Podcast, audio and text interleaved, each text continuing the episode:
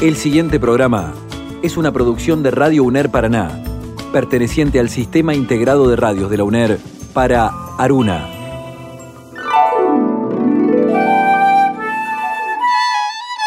De los diversos instrumentos inventados por el hombre, el más asombroso es el libro. Todos los demás son extensiones de su cuerpo. Solo el libro es una extensión de la imaginación y la memoria. Jorge Luis Borges. Un paso previo. Una herramienta. Verificar. Comprobar. Una prueba. Una impresión. Corrección. Compromiso. Pasión. Y el libro. Prueba de galera. Solo queda imaginar.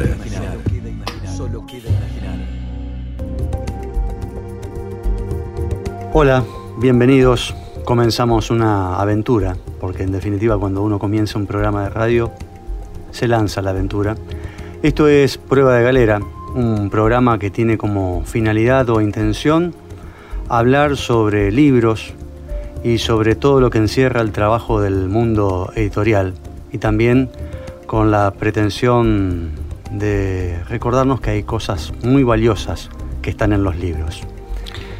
Sí, en realidad también eh, para completar esa vueltita, ese círculo, eh, te diría yo que además eh, le vamos a agregar el, eje de la lectura. Es de libros y de lectura, un poco de lo que se trata esta aventura que comenzamos en este programa iniciático y, que nos vamos a encontrar con eso, nos vamos a encontrar con, entre otras cosas, con lecturas. ¿Qué diríamos? ¿Audiolibros? libros escuchados, libros por escuchar, libros para escuchar. En fin, digamos, las, perspectivas son diversas. ¿no? Y hoy vamos a escuchar algo muy particular, muy especial para quienes vivimos aquí en Paraná, porque es la mirada de Paraná por parte de un personaje notable de la literatura argentina. Así es. Eh, nos pareció oportuno comenzar eh, esta etapa con un escritor de los años 20, con un escritor, eh, uno de los malditos, te diría yo. En este caso hablamos de Roberto Art, que ha sido discutido, que ha sido estudiado, profundizado, debatido y que muy pocos saben que ha estado por acá, por, por estas tierras enterrianas y que ha escrito esas aguas fuertes que todos conocen, pero también aguas fuertes paranaenses. Esas aguas fuertes que son resultado de su descenso de un vapor que lo hizo transcurrir por el río Paraná. Y algo de eso nos ofrece con su voz y su talento Raúl Dayuk. Propongo que sin más lo escuchemos. Lo escuchemos. En prueba de galera pedimos voces prestadas. Porque un libro leído en voz alta, como un juego, como un acto de magia, se escucha y vive. En prueba de galera, lecturas.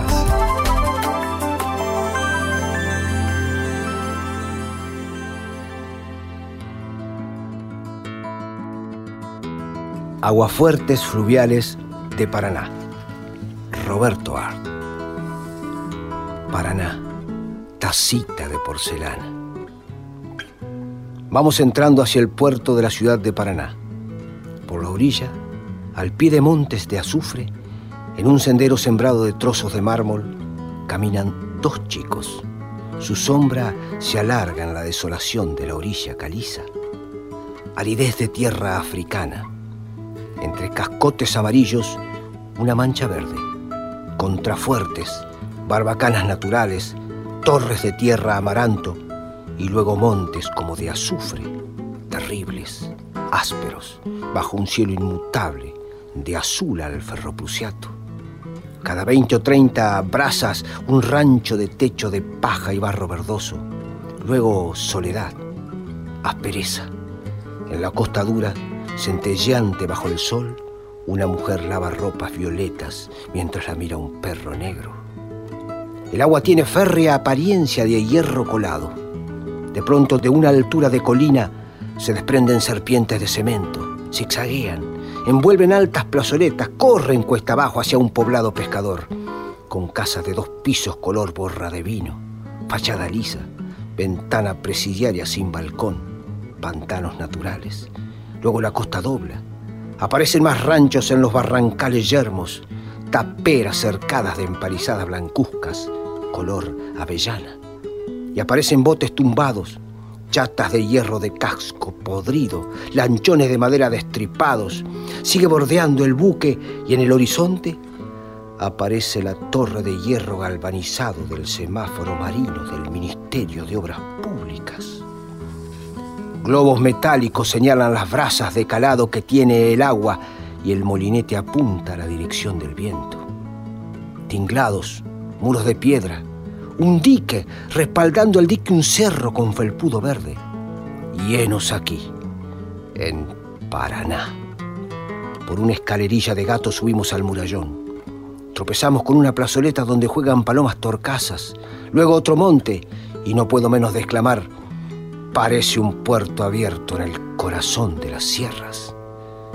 Puerto de montaña, eso, de litografía barberil, de cromo, de la ilustración española o la esfera. Puerto quieto, con calles de asfalto. Entre el asfalto crece pasto. En la plazoleta, bendita de tranquila, el viento curva las ramas de los árboles y los árboles borrachos. Gente amable. Entro al correo, frente al puerto. Quiero certificar una carta conteniendo notas para el diario. El empleado revisa la carta. Observa una punta desprendida y me dice, hay que lacrarla. No tengo dónde lacrarla aquí. ¿Lleva valores? No, señor. Notas. La voy a lacrar yo. ¿Cuánto es, señor? Nada. Oh, usted es muy amable. Muchas gracias. Vaya a encontrar en Buenos Aires semejante prueba de gentileza. Salgo y sigo caminando encantado de esta amabilidad entrerriana que se pondrá más tarde de manifiesto en otras partes. Tomo una curva de granito. A un costado se encuentra un potrero baldío profundo. En el fondo un rancho con mujeres achocolatadas. Al pie un cerro, verde de pinillos y paraísos, y en el centro una escalera de piedras fracturadas. Subo y cuento los escalones. Al llegar arriba respiro fuerte. He contado 56 gradas. Giro y miro. Allá abajo el puerto se presenta como una gran hoz de acero brillante. Frente a mí, la soledad de calles limpias, pavimentadas, desiertas, en pendiente, rectas que se tuercen, arboladas, desiertas, cada piedra de la calzada limpia, como si la hubieran fregado deliberadamente. Entro a la calle Victoria, que corre de norte a sur. Veredas de baldosas rojas, empinada siniestramente hacia arriba. La sierra una fachada amarilla, frentes de casas lisos y antiguos, frontis amarillos, verdosos, con ventanas monjiles y altas sobre los muros lisos, puertas severas, sin molduras, rajadas por el sol, pintadas con sangre de toro, gallinas que picotean la espantosa soledad del afirmado Plaza Alvear, con caminos de mosaicos, canteros de pasto y orillas de geranios, con florecitas rojas. Pasan dos hermanas, una de azul, la otra de verde. Me miran y comprenden que soy forastero. Les digo, ¡Viva Entre Ríos! Sonríen y desaparecen por una vereda soleada, de baldosas rojas. Sí, las baldosas de patio, de patio colonial. Cruzo la plaza un viejo, chino y flaco, hace filosofías de trabajos menestrales con un fotógrafo ambulante que se rasca los bolsillos del sobre todo vacío. Miro las cinco sirenas coludas y robustas que soportan la doble taza de la fuente llego a la otra esquina y afirmo para mi coleto. Paraná, tacita de porcelana, es la ciudad más limpia del mundo. Y verán después cómo no me equivoco. Dijo Albert Camus, los que escriben con claridad tienen lectores, los que escriben oscuramente tienen comentaristas. Prueba de galera, cada uno sabrá. En Prueba de Galera, los libros nos provocan miles de preguntas. Aquí, aquí, aquí, aquí, solo algunas. En Prueba de Galera, entrevista. Seguimos en Prueba de Galera y en este espacio dedicado a los libros eh, vamos a incursionar en una entrevista. Vamos a mantener un diálogo con una persona que es muy activa en el mundo de las editoriales universitarias. Nos estamos refiriendo a Gustavo Martínez, que es director de la EDUNER, la editorial de la Universidad Nacional de Entre Ríos. Gustavo, bienvenido a esta prueba de galera. Muchas gracias por la invitación. Saludos, José Luis, y Saludos a la audiencia también. Bien, eh, ¿cómo te va, Gustavo? Es un gusto estar en contacto con vos. Eh, Oscar recién eh, te presentaba, y te presenta, mejor dicho, como el director de la editorial de la universidad. te voy a hacer una pregunta, digamos, como para romper el hielo, que implica una toma de posición. ¿Qué desafíos tenés vos hoy en, estos tiempos actuales, complejos, eh, de gestionar desde la universidad, eh, que es un espacio público, en un ámbito que es el de una editorial? ¿Cuáles son los desafíos con los que te enfrentás a diario y en cuanto a los objetivos que vos tenés también como que te fijas como, como funcionario, digamos, en este momento, ¿no? Mira, te diría que los desafíos eh, se podrían distinguir en si son las dificultades que presenta el contexto o los que son los desafíos propios de, de las propias metas que se fija uno para, para, bueno, lo que pretende hacer y desde una editorial universitaria. Eh, Digo esto porque el, contexto no es el, más auspicioso, pero aún así este, uno tiene que seguir fijando, fijando metas que, que nos acompañen a, lo primordial hoy, creo yo, que es que las editoriales de las universidades nacionales eh, se consoliden y logren este, estructuras profesionalizadas y catálogos que sean importantes no solo para la comunidad desde la que producimos, sino para la comunidad eh, a la que pertenecemos, que es más amplia.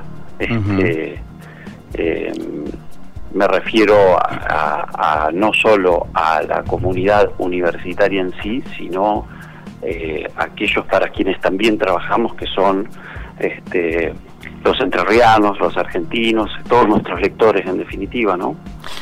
Eh, si por otro lado, eh, perdón, hoy los confundí, pero eh, pensé que al principio estaba hablando con José Luis, pero Oscar también te saludo.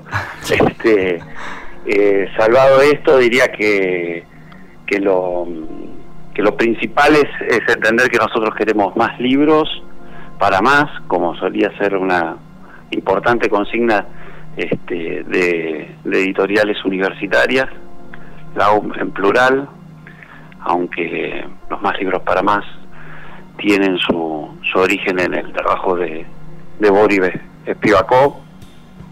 Este, entonces te decía, el contexto en el que estamos produciendo sí genera desafíos, este, podríamos desarrollar eso si les interesara, y, y, también la tarea propia, ¿no? De ser un tipo de, editorial específica, ¿no? Que es este multitema, multilectores, multiformatos, este, entonces hay, muchos desafíos para, para encarar. Sí, yo en ese sentido hiciste una diferenciación interesante que me, importaría profundizar, aunque sea brevemente, respecto de las características de las producciones. Eh, decías, no tenemos, eh, eh, nuestro único público no es el académico, sino el de la gente común también. Por lo tanto, eso implica que eh, dentro del seno de las producciones editoriales pueden estar eh, textos que no son específicamente de divulgación científica o que no sean textos específicamente para, pensados para la academia, sino también textos que tengan que ver con la producción literaria en sí, de gente común, de gente, de escritores entrerrianos que, estén necesitados también de publicar. ¿Puede pasar por ahí el desafío?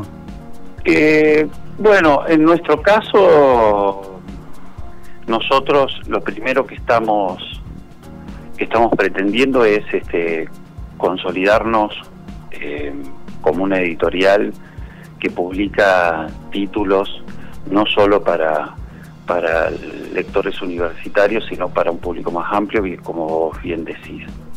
Eh, no abarcamos todos a todos los lectores hoy no tenemos por ejemplo textos de literatura infantil eh, ni está en el horizonte inmediato, este, porque las dificultades también son que cuando uno tiene que abarcar tan, eh, tantas disciplinas hay que empezar a entender que, hay que construir un catálogo que sea equilibrado y que y que esa diversidad de lectores que tengamos este, tenga tenga en las colecciones alguna continuidad que lo convoque de manera regular lo digo más fácil. Si yo inauguro una colección sobre determinada temática, el lector va a pretender alguna regularidad en esa publicación. Claro. Y eh, bueno, y en términos de estructura, somos una editorial muy pequeña, de modo que hay que ir eh, eh, dando paso a paso. Nosotros tenemos dos líneas principales para los textos académicos, aunque esperamos que el año que viene pueda eh, podamos presentar eh, dos más. Las líneas principales son los textos de cátedra que producen los docentes en nuestra universidad para el dictado de clases, son textos con pretensión didáctica, ¿no es cierto? Y luego textos de la colección académica que donde publicamos los resultados de investigación, docencia y extensión.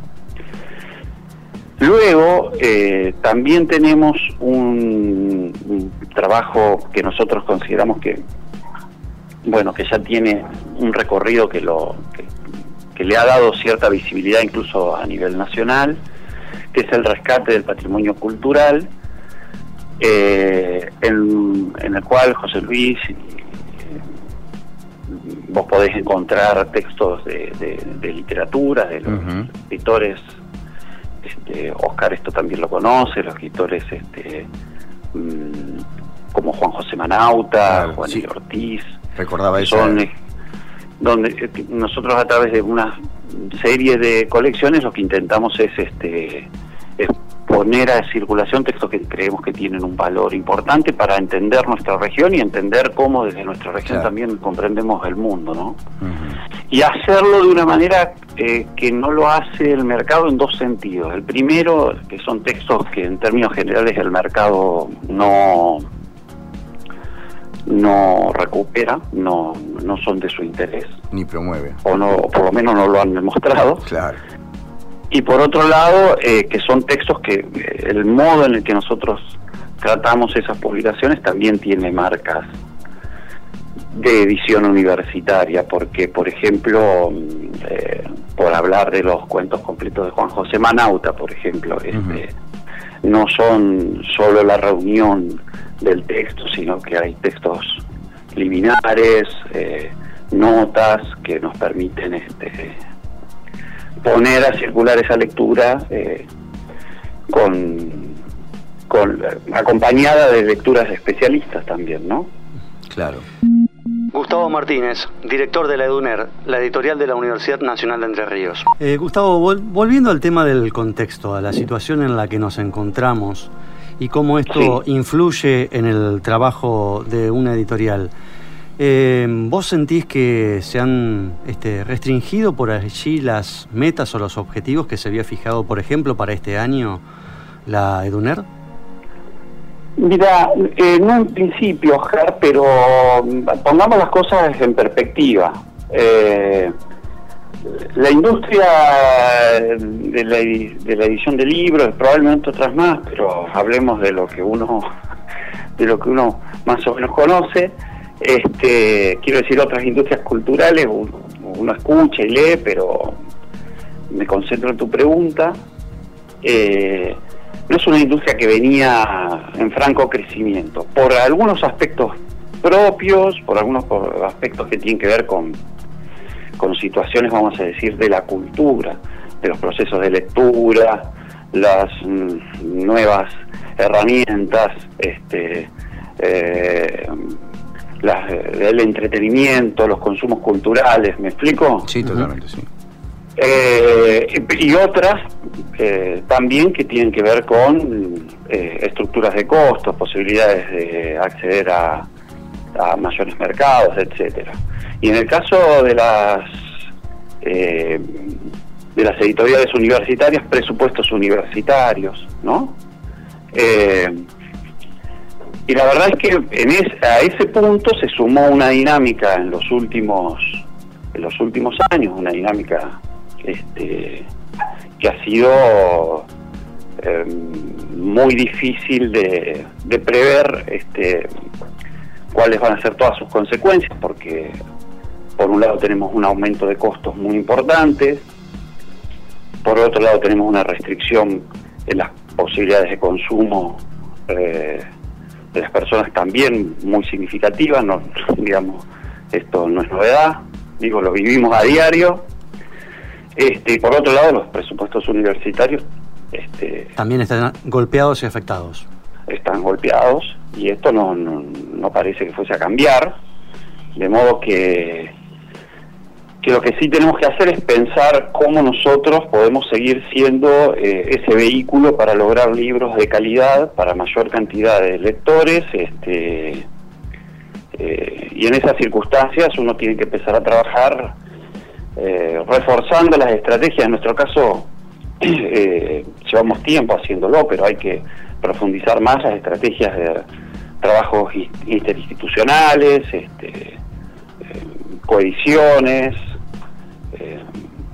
de, modo, de modo que podamos seguir este, fijando metas que sean de crecimiento, porque nosotros todavía somos una editorial que precisa crecer para para consolidar las, líneas editoriales que fue trazando, ¿no? No sé si me explico. Es una editorial que ya, digamos, estas dificultades de, contexto eh, em, la encontraron este, en su en sus, sus, líneas activas, sino que algunas estaban insinuadas, digamos. Nosotros este año inauguramos una colección, este, inaugurar una colección, como les decía hace un rato, es el año que viene sostener esas colecciones. Y a los colegas de editoriales universitarias les, les está ocurriendo lo mismo. A muchos los encontraba en pleno y franco proceso de internacionalización de su catálogo. Nosotros este es el primer año que participábamos eh, en un catálogo internacional de derechos. Bien, este, esos, perdón. No, no, perdóname, te corté yo. Eh, no, digo, eso, eso uno primero desarrolla la idea, presenta, eh, presenta un trabajo que generalmente no se concreta de manera inmediata porque plantear una colección implica un tiempo para hacer todo lo que es previsión, otro tiempo para, para empezar a, recibir los textos o a encargar los textos a trabajar sobre ellos y a lograr eh, varias líneas de trabajo para que eh, en la medida que un libro ya está circulando y ya está entre los lectores, otros se estén generando, ¿no? O sea, uno, nosotros estamos pensando títulos ya para 2020-2021. En un contexto donde todas las variables están desajustadas, esos, esas proyecciones tienen que ser muy prudentes, este, digamos, está claro, José, Oscar, que siempre tienen que ser prudentes, ¿no? Pero, a veces uno puede tener mayores expectativas y abrir más ideas, este, y en estos casos, bueno, eh, no, no, no, invitan tanto a... Sí, además de ser prudentes, hay que también agudizar el ingenio. Bueno, y también sí, por supuesto que cuando una editorial, ya te digo, es un, eh, un editorial que se encuentra en crecimiento, siempre también tiene que ir ajustando eh, la distribución. Nosotros estamos por comenzar eh, la venta de libros electrónicos, eso nos ha llevado un tiempo de desarrollo y ahora estamos estudiando eh, en profundidad cuál va a ser la forma de, distribución de esos libros. De modo que no son procesos lentos, no son procesos rápidos, quiero decirlo. Son lentos. Los procesos editoriales, bien, mi fallido. Este, son procesos que llevan tiempo. Hacer un libro lleva, lleva tiempo y pensarlo dentro de una colección implica implica eso, como te decía, hay colecciones que nosotros ya estamos pensando 2020, ¿no? Este, ¿Cómo se hace eh, eso cuando el dólar puede pasar de 20 a 40 y tiene un impacto fuerte sobre los costos de tus proveedores? Este, es, difícil, ¿no? Y te agrego algo más, por eso también muchas editoriales universitarias lo que lo que procuramos es este es producir, eh, pero producir no solo para el público universitario y este subsistiendo eh, por los aportes que puede dar la propia universidad, sino generar una estructura donde haya, nosotros pasamos desde libros que intentamos que sean lo más masivos posible a libros que distribuimos de manera gratuita, ¿no? O sea, dependen los títulos, este, eh, algunos se venden, otros no. Claro. Eh, Porque depende, perdón, pero depende de la del lector al que queremos llegar y, de la función que en ese momento estamos cumpliendo. No es lo mismo pensar un libro de literatura que pensar un libro que surge de las actas de un congreso, de repente. Totalmente. Eh, yo te propongo que hagamos un, break eh, y que hagamos un espacio eh, y continuemos en el segundo bloque con uno de los temas que teníamos agendado para charlar con vos y que recién acabas de mencionar y que está vinculado con el tema de las eh, colecciones. Así que si nos esperas en línea un ratito, continuamos después eh, de los cortes con el segundo bloque y el tema de las colecciones. ¿Te parece? Dale, muchas gracias. Ya volvemos. Dijo Alfonso V el Magnánimo. Los libros son, entre mis consejeros, los que más me agradan, porque ni el temor ni la esperanza les impiden decirme lo que debo hacer prueba de galera. Cada uno sabrá. Cada uno sabrá. Dijo Jorge Luis Borges. Siempre imaginé que el paraíso sería algún tipo de biblioteca. Prueba de galera. Cada uno sabrá.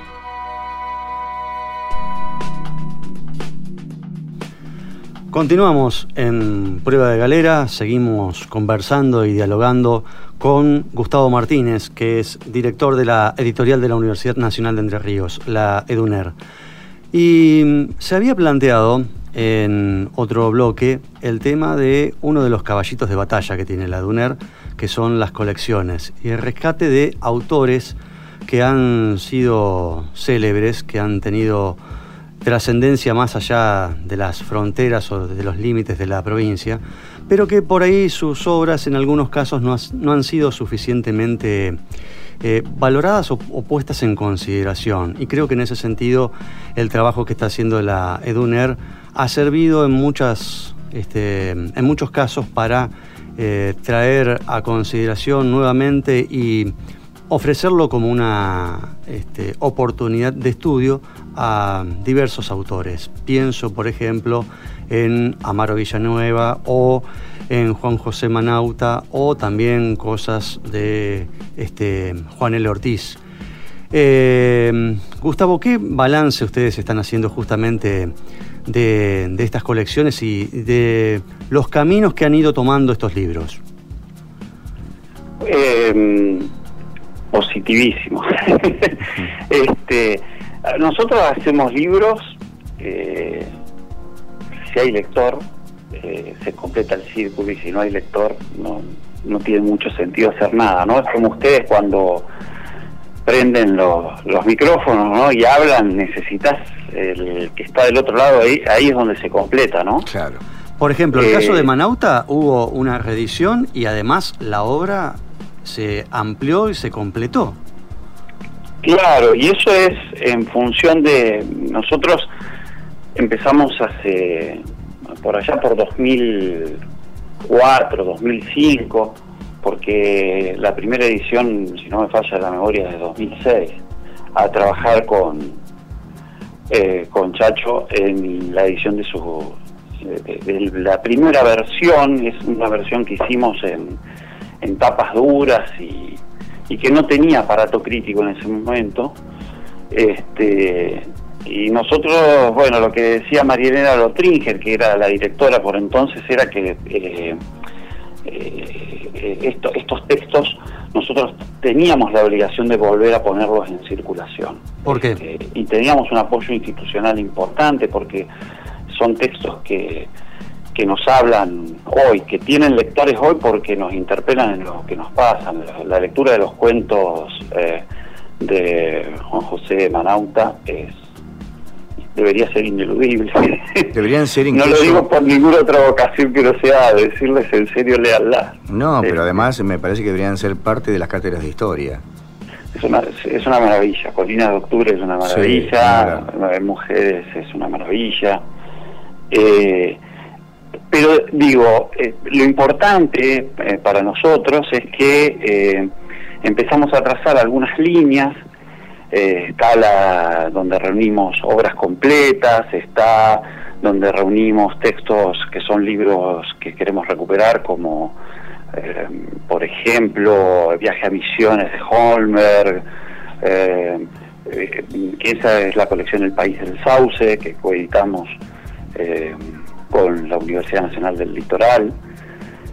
Y también tenemos unos libros más pequeñitos porque nos dimos cuenta que, que había mm, material que no, no era ni una obra completa, ni un, ni un clásico, por así decir, que, que, pero que también merecía ser publicado con, con un formato más, más pequeño, más accesible de encontrar, por ejemplo, nosotros hicimos las obras completas de Amaro Villanueva, que son tres volúmenes que en total tienen casi 3.000 páginas, pero publicamos también un libro muy pequeñito en la colección El Cuaderno de las Orillas, eh, que se llama Paraná Rosa de Otoño, que tiene eh, textos que tienen que ver con la ciudad de Paraná, ¿no? O sea, son crónicas, es un pequeño extracto que está contenido en las obras completas, pero está puesto en otro formato y por lo tanto encuentra otro lector.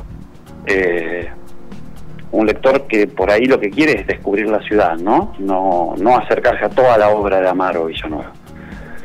Y, y esto es un poco lo que hablábamos eh, respecto de la importancia de las colecciones, porque teniendo un público tan tan diverso, los editores universitarios en las colecciones encontramos un, un sentido muy importante a cómo contar qué es lo que queremos hacer con nuestro catálogo, qué, voces hablamos, ¿no? Porque el catálogo un poco es la voz de la, de la universidad también.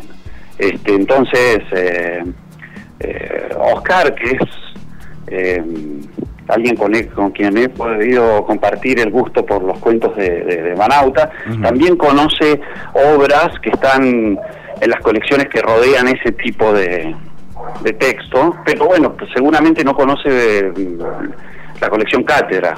¿Me explico? Eh, lo que sí es cierto es que entonces cada vez que nosotros como editores inauguramos alguna de esas colecciones, lo que necesitamos es, es tener títulos de manera regular para que el, el lector que dice, bueno, y habrá publicado algo de nuevo, la editorial a ver qué hay de nuevo, se puede encontrar con un título este, eh, que lo invite a leernos de nuevo, ¿no? Y lo que nosotros encontramos con, con esto es que hemos logrado también que, que personas que, que se acercan a la editorial primero eh, por buscar algún texto de trabajo social o, de economía, se encuentren a su vez con, con literatura regional o con las, los textos de viaje de científicos eh, que no estaban siendo editados desde hace tantísimos años. Este, y a la inversa ocurre lo mismo, ¿no? Gente que nos conoce de repente por algún texto eh, de literatura se acerca inmediatamente a nuestros a la producción del conocimiento que se está haciendo hoy en la universidad y eso tiene un valor muy importante para nosotros. Vos mencionabas, este es un poco el balance también que preguntabas, Oscar, ¿no? Cómo con un catálogo que sea equilibrado, eh, cumpliendo con la función que nosotros creemos que, que es eh, muy importante, que es la de comunicar el conocimiento que se está produciendo en la universidad, a su vez podemos este, tener este tipo de trabajos que nos acerca a público nuevo, que nos abre puertas en librerías, que nos hace recorrer este, o hacernos conocidos en, en otros lugares de Argentina. Gustavo Martínez, director de DUNER. Vos mencionabas el tema de las crónicas de viaje, que sin duda es, un, es un género que sirve para traer a, colación, digamos, un montón de, de, temas, de circunstancias, de lugares y de conocimientos también. Sí, sí.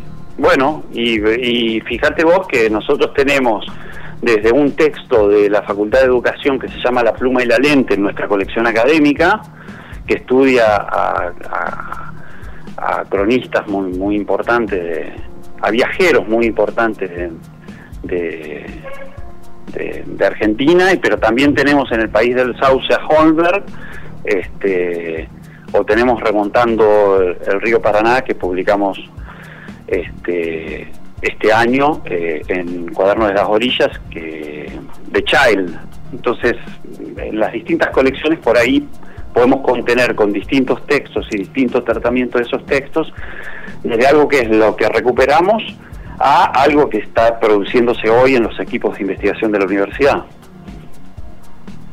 ¿Y cómo se, puede, esos cruces, Claro, ¿y cómo se puede establecer una vinculación entre una cosa y otra? En principio nosotros la establecemos en el catálogo y, los lectores van encontrando estas estas redes que se van tejiendo simplemente con, por así decirlo, con la continuidad.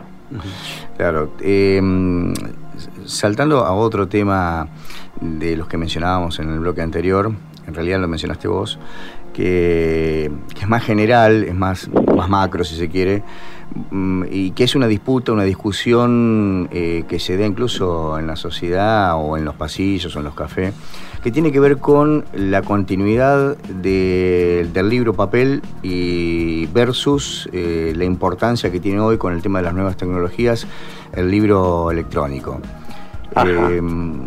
¿Qué, riesgo corre, digamos, el libro como objeto, como objeto de culto, pienso en El nombre de la rosa como, este, como película este, que nos puede disparar eso, ¿no? Eh, ¿qué, riesgo corre el libro como objeto de culto en relación con el, el, auge impresionante que tienen los libros electrónicos, incluso también por la facilidad de acceso que puede tener por los costos, ¿no? Bien, eh, yo lo que te diría que que no es, digamos, es como nadie acabará con los libros, dice Eco. Eh, no, yo creo que eso en algún sentido está saldado. No, no lo sé, no, no puedo especular sobre todas, sobre todas las opciones, pero me parece que, que los que hoy las editoriales somos productoras de contenido y que esos contenidos eh, tienen que ser multisoporte y multiformato. Cuando te digo multiformato es eh, eh, que no por ser papel hay un, un, único formato para, para hacer el libro. En nuestro catálogo tenemos libros diversos, este, siendo en papel. Y multisoporte también, porque me parece que se tienen que leer en pantalla, se tienen que leer en papel, y, lo cierto es que no todos los libros van a poder eh, ser leídos eh, en todos los modos. Por ejemplo, eh, hoy pongámonos a pensar en los que eran los tradicionales libros de jurisprudencia, y lo hago invitado porque ah, una vez en una charla me pareció genial esta exposición de Alejandro Katz que decía, bueno, los libros de jurisprudencia son más sencillos de recuperar como bases de datos que como como libros que como libro códice, ¿no? Impreso en papel y códice. Entonces, ahí el lector va a encontrar que el formato electrónico responde mejor a sus necesidades de lectura que, que el libro papel. Eh, pero los que se conocen como coffee table books, los estos libros grandotes, este, que son, qué sé yo, ensayos fotográficos, ¿no? Ajá. Eh, yo te pongo un caso, una fotografía que vos la vas poniendo por distintas pantallas, este, no, vos no podés garantizar que en todas las pantallas eh, esa fotografía tenga exactamente el mismo, la misma profundidad, el mismo tono, el mismo color. Se puede ver fantástico quizás, pero en cambio la impresión en papel se va a conservar. y ese libro va a ser leído siempre de la misma manera. Entonces dependerá ahí de cuál es la, propuesta de lectura que quiera el autor y el editor. Y, el lector también. Es mejor hacer un catálogo de las fotos electrónico o, poder imprimirlo en papel, ¿no? Sí, Y hay algo que tiene que ver también con la sensualidad de este entre lo electrónico o, la experiencia que uno tiene con el objeto electrónico que, que no es la misma con el objeto papel, entonces este, hay texturas, olores, etcétera, que, hoy el, el, libro papel sigue teniendo. Entonces, todas esas cosas creo que juegan a la hora y me pongo en el lado no del lector, sino del editor. Y lo que te digo es, yo lo que tengo que intentar pensar es cuál es el contexto de lectura en el que ese libro yo entiendo que va que va a estar. Entonces, si vos me decís que que tengo que hacer, por ejemplo, el libro de recetas sin gluten que, hizo la editorial y lo hicimos full color y en papel ilustración cosido y es un libro cuadradito precioso, este, em, yo creo que no cometimos eh, eh, ningún error, al contrario, creo que son todos aciertos las decisiones sobre cuál era la forma para ese libro. No lo veo eh, como libro electrónico, por ejemplo. Claro, bueno, eso este, me, aclara la inquietud justamente. Eh, creo que el punto está en lo que planteabas recién, es que cada libro debe tener el, formato que se merece. Claro, el formato que se merece, de alguna forma para decirlo rápidamente. Claro, José, pero te, te pongo el caso que tranquilamente, siendo ese, por ejemplo, un libro de recetas de cocina, quizás podríamos decir, podría estar online, ¿cuántos de nosotros copia una receta? Desde el celular, ¿no? Pero hay algo que dijiste hoy y que me parece central en esto y que es el, el rapport que tiene en este caso del lado del lector, la sensualidad que te presenta el objeto. Y en este caso eh, el tema de los olores, de, la textura y demás, en un libro como este, que vos lo decías, es precioso, salió fantástico y no nos equivocamos, me parece que a mí me invita a leerlo, por ejemplo. Claro, sí, sí. Este, yo también te invito. no, lo que sí te, te, comento, por ejemplo, te doy un caso. Estamos terminando, o sea, estamos eh, por imprimir un libro que se llama Matemática aplicada al cálculo financiero. Ese libro eh, va por su tercera edición. Cuando estábamos promediando, no sé, creo que ya habíamos hecho el no, estábamos agotando la, la, tirada de la segunda edición porque lo tuvimos que reimprimir y, hablábamos con el autor y el autor dijo en un momento, yo tengo como 300 casos más, muchos casos de aplicación.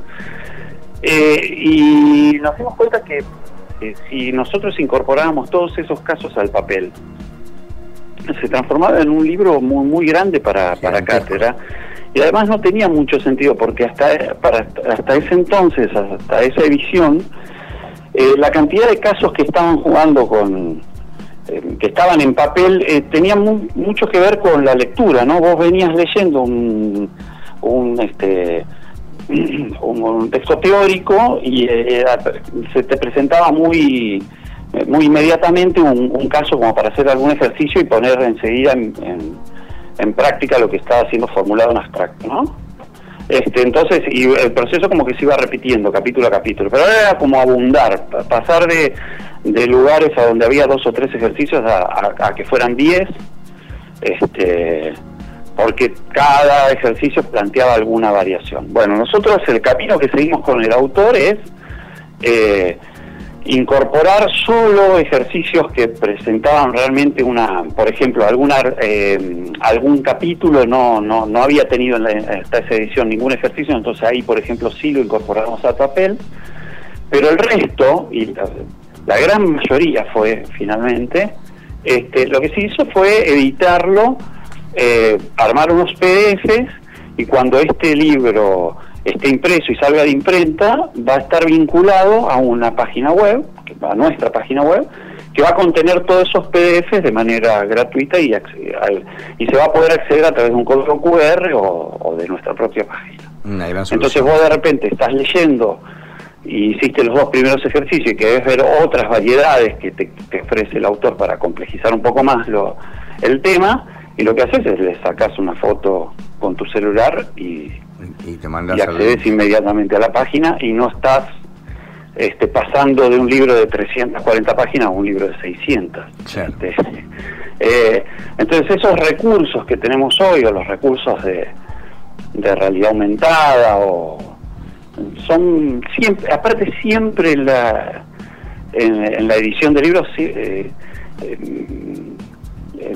hay alguna innovación, ¿no? O sea, hasta el libro en papel, el, libros con textura, libros este con eh, libros 3D, qué sé yo, bueno, lo, lo, eh, lo electrónico, digamos, eh, lo, digital, como se le dice también, creo que debe ser explotado en esta posibilidad de mejorar situaciones de lectura y aprovecharlo en todo lo que se pueda.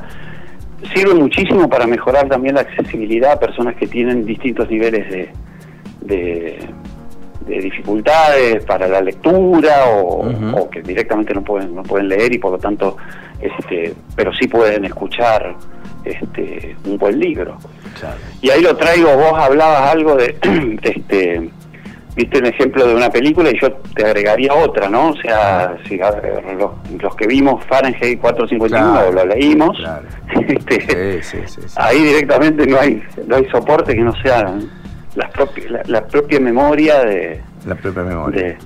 de, las personas este, de modo que qué sé yo hoy tenemos audiolibros yo celebro todo todo lo que pueda tener que ver con aumentar nuestra capacidad de contar el mundo tener más palabras imaginar más este me parece que nos nos hace más humanos este o mejores por supuesto que las modas y eso la fragmentación no, no, están haciendo una contribución muy muy meritoria en ese sentido, pero pero bueno, hay que encontrarle la vuelta.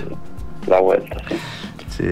Gustavo, muy amable por esta comunicación con Prueba de Galera y seguiremos en contacto, seguramente. No, bueno, muchísimas gracias. Este, excelente la iniciativa que están teniendo y les agradezco por, por este rato que nos permitieron tener con ustedes. Hubiéramos seguido, pero como se dice trilladamente, el tiempo en radio es cruel. No, y en los libros también, ¿eh? porque si se miden cantidad de páginas. Claro, tenés razón. Un abrazo grande. Un abrazo para ustedes. Escuchábamos a Gustavo Martínez, director de la editorial de la Universidad Nacional de Entre Ríos. Lectura silenciosa o en voz alta. Un libro que aburre ¿Hay que abandonarlo o se lo debe terminar a pesar de todo? ¿Sirve de algo sugerir un libro? ¿Hacemos caso a una sugerencia? ¿Cuál es nuestro plan a la hora de entrar a una librería? ¿Los libros se prestan? ¿Qué libros se leen más de una vez y por qué? ¿Qué buscamos cuando vamos a una biblioteca? ¿Causan atracción las bibliotecas ajenas? Sí, no. ¿Por qué? ¿Hay un lugar determinado para la lectura o se puede leer en cualquier parte? ¿Los libros se marcan, se subrayan o no? Relación de la literatura y el cine. ¿Qué pasa con la transposición? En Prueba de Galera, tema libre. Lo más parecido a la libertad. Seguimos en Prueba de Galera, seguimos hablando de libros, pero en este caso no tanto de la producción, de la edición, sino más bien de nuestra relación con ellos como lectores y de los lectores y la literatura. Y uno habitualmente cuando lee se encuentra con muchas situaciones, Nunca la lectura es la misma. Y una de las cosas que suele suceder es que a veces nos encontramos con un libro que no nos atrae y no sabemos qué hacer. ¿Qué hacemos? ¿Continuamos hasta el final o abandonamos la lectura? Vos sabés que esa es una pregunta eh, importantísima para mí, porque, o por lo menos me parece que para aquellos que amamos la lectura, tiene que ser una pregunta decisiva. Vos no podés, si sos amante de la lectura, no saber qué hacer en circunstancias como esa. tenés que saber, tenés que tener una posición tomada. No sé vos, porque lo estamos inaugurando al aire, quizás este tema, eh, ¿cuál es tu respuesta de esto? Yo tengo la mía. Yo definitivamente lo tengo que dejar. Si yo arranco un libro, comienzo con la lectura y no me convence, no me gusta, no me atrapa, lo cierro sin pena ni gloria. Cierro el libro y a otra cosa mariposa. Igual tengo excepciones para eso. Bueno, yo soy de una posición contraria. Ah, me gustó. A pesar de A todo, ver. trato de hacer el esfuerzo y de llegar hasta el final del libro. Y te voy a convencer con un ejemplo. Ajá.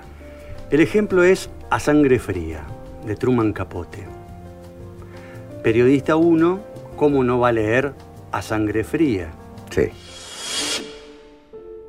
El despacho del sheriff está en el tercer piso de la Casa de Justicia de Finney County, edificio corriente de piedra y cemento situado en el centro de una plaza, por lo demás atractiva y con árboles. Hoy Garden City, que fue en tiempos una ciudad fronteriza bastante agitada, es un lugar tranquilo. En realidad, el sheriff no tiene mucho que hacer y sus dependencias, tres habitaciones con escaso mobiliario, son un plácido lugar, frecuentado con agrado por el personal de la audiencia que dispone de un rato de ocio. La señora Edna Richardson, su hospitalaria secretaria, tiene siempre el café a punto y tiempo de sobra para darle la lengua. O mejor dicho, lo tuvo hasta que se presentó eso de los Clutter, que había traído todos aquellos forasteros y todo aquel jaleo de periodistas. El caso, por entonces los titulares de primera plana de todos los diarios de Chicago a Denver, había traído ciertamente a considerable número de gente del periodismo. Fragmento de A Sangre Fría, de Truman Capote. Me pasó que recién al tercer intento llegué al final del libro. En las dos este, ocasiones anteriores quedé varado en el mismo lugar, página 80. Casi como si fuera una maldición. Sí, ¿Eh? el número 80. Y, Número 80. y yo decía, ¿cómo puede ser que no lea este libro? Y me encontraba con muchas personas que me decían, tenés que leer a sangre fría. ¿Y cómo no vas a leer a sangre fría? Claro. Siendo periodista. Y bueno, un día dije, bueno, vamos de nuevo. Vamos a empezar desde el principio, no desde la página 80. Vamos a empezar desde la inicial. Y bueno, y llegué al, al final del libro y trato que siempre sea eso, digamos, Bien. de darme una nueva oportunidad o darle al libro una nueva oportunidad o que nos demos a los dos una Me nueva parece, oportunidad. me parece un muy buen punto. Por eso que yo tengo tres ejemplos que se vinculan con eso, para que no se crea que yo también soy este, un tipo, a ver, sumamente rígido en estas cuestiones. Va, si lo piensan no importa, pero digo, no es necesario que lo piensen porque tengo tres eh, situaciones que eh, funcionarían... Desmienten. ¿Eh? ¿Cómo? Desmienten eso. Desmienten esto, o los desmentirían, vamos a decirlo así. Punto uno, todos los nombres, Saramago. Uy, un librazo. Vos sabés que no lo pude terminar de leer y le di muchísimas oportunidades. Ese es un librazo. Sí, Es un librazo. ¿Y sabes por qué es un librazo? a ver, Porque con un personaje tan pusilánime como ese, y en un lugar tan poco atractivo como el que describe Saramago, hace una obra de arte el tipo. Bueno, Saramago tiene en su pluma la capacidad de transformar en obras de arte cosas que son tremendas, por ejemplo, eh, y libros muy diferentes uno de otro. Eh, pero eh, El año de la muerte de Ricardo Reis es un libro homenaje a Fernando Pessoa y que realmente es extraordinario porque no pasa nada en el libro, pero pasa todo, es muy simbólico. Entonces, un poco emparentándolo con lo que planteabas de todos los nombres, eh, creo que funciona en, eh, en ese sentido la magia. Ahora, no me pasó con todos los nombres. No pude superar la decena de páginas. Bueno, fue No el primer libro que yo leí de Saramago y quedé enganchado, a punto tal que un día fui a cubrir unas elecciones con el ejemplar Sí. de todos los nombres. Sí. Este, y mientras esperaba a un dirigente político que tenía que ir a votar y hacerle la nota de rigor, este, me puse a leer Muy bien. este, todos los nombres. Eh, y justo había un padrón. Claro. Porque acto eleccionario, todos los nombres. Todos los nombres, padrón, y bueno, registro civil, que era un poco donde funcionaba el personaje. Ahora, eh, fíjate que cómo nos venimos a complementar. Porque también fue mi primer libro de, de Saramago y sin embargo no lo pude superar. Ahora, del resto me enamoré. De, de El año de la muerte, de, qué sé yo, Levantado del suelo, me parece un libro extraordinario, fantástico, pero no pude con este. Y bueno, quizás No pude con este. tengas que darle otra chance. Sí, digo que sí porque después tengo dos situaciones más. A ver, Una, y acá tengo que hacer una pequeña confesión. Eh, se trata, el escritor en cuestión es eh, el viejo Sábato. ajá. Yo tengo mis cuestiones con Sábato. Y sí, es un personaje Que es un, sí, va, o yo por lo menos. con ¿no? el cual Sí, ha habido generaciones que se han encariñado sí, con el viejo Sábato sí. y hay otros que se enojan con el más joven Sábato o el Sábato de la dictadura. Bueno, yo un poco estoy enojado con ese Sábato. Que ese Sábato de la dictadura permitió, junto con otro notable personaje que tampoco tiene muchos, o mejor dicho, tiene tantos detractores como este, fervientes admiradores, que fue Borges, permitieron, entre otras cosas, que este, pudiese recuperar la libertad este, Di Benedetto. Claro, bueno, ahí tenés, ¿eh? tenés esas cosas. Sí, sin embargo, con Borges no me pasa lo mismo. Pero eh, Volvamos a volviendo a Sábato, Ujú. eh, hay un libro que se llama Abadón el Exterminador y que juro, eh, con la mano en, en la Biblia de cualquiera, a lo que ca- cada uno le llame Biblia, que le di, no sé, infinitas oportunidades. Y te juro que no pasé la página sesenta y pico. No pude pasar, no pude pasar y le insistí, insistí, insistí, insistí. Y es un libro que quedó para mí como una especie de, de, de mancha de lectura, porque todo el mundo, así como te decían a vos, ¿cómo no vas a leer Truman Capote? Y me decís, ¿cómo no vas a leer eh, Abaddon? Y bueno, pero ya leí los otros libros de Sábato, me parecen geniales, qué sé yo, El túnel o este, Llorer si tú, me parece soberbio, pero no pude con Abaddon, no pude. Y tengo un tercer ejemplo que ahí sí pude superar la barrera. Tuve una mesita de luz. Dos años con numerosos intentos, 100 años de soledad. Un, No me sacrile- digas. Sí, un sacrilegio. Tenerlo, haberlo leído, empezado y no haberlo podido continuar. Un día lo agarré y no lo pude soltar, soltar más. Me enamoré de golpe y yo creo que, eh, que yo había acudido al libro con... eh, Determinada expectativa. con determinada expectativa y me ocupé mucho de esas expectativas y no tanto del libro. Entonces, cuando me dejé ganar por el libro, eh, un poco como dice el personaje Cortázar en Continuidad de los Parques, cuando me dejé ganar por los personajes, yo creo que ahí funcionó la magia y, y lo terminé. Maravillado, por supuesto, desde luego. Pero bueno, son los tres ejemplos que eh, no vuelvo a pasar por lo mismo. Digo, no me gusta un libro, lo cierro y. Eh, vamos a dejar algunos puntos suspensivos porque quizás sea un tema que podamos retomar. Sí, pueda volver, ¿eh? como la alguna- lectura, como uno a la lectura. Como uno a la lectura, ¿eh? como un ejercicio. Igual yo me quedo con esta sensación de, de libertad. Prefiero la libertad de decir, no te leo a imponerme a mí mismo la obligación de tener que leer algo. Es para discutirlo igual. ¿eh? Sí, Lo como todo, picando como todo. Para, para otros bloques. Eh, Oscar, continuamos después en todo caso con otros temas libres en otras pruebas de galera. Así es. Nos vemos. Hasta aquí. Prueba de galera. Conducción. Oscar Londero y José Luis Cardoso. Operación técnica y edición. Chino Albornoz. Producción. Aldo Rotman. Gustavo Martínez y José Trovato. Asesoramiento artístico y de contenidos. Oscar Bossetti. Música original. Pipo Sabatini. Locución y artística. Pablo Morelli. Prueba de galera. Solo queda imaginar.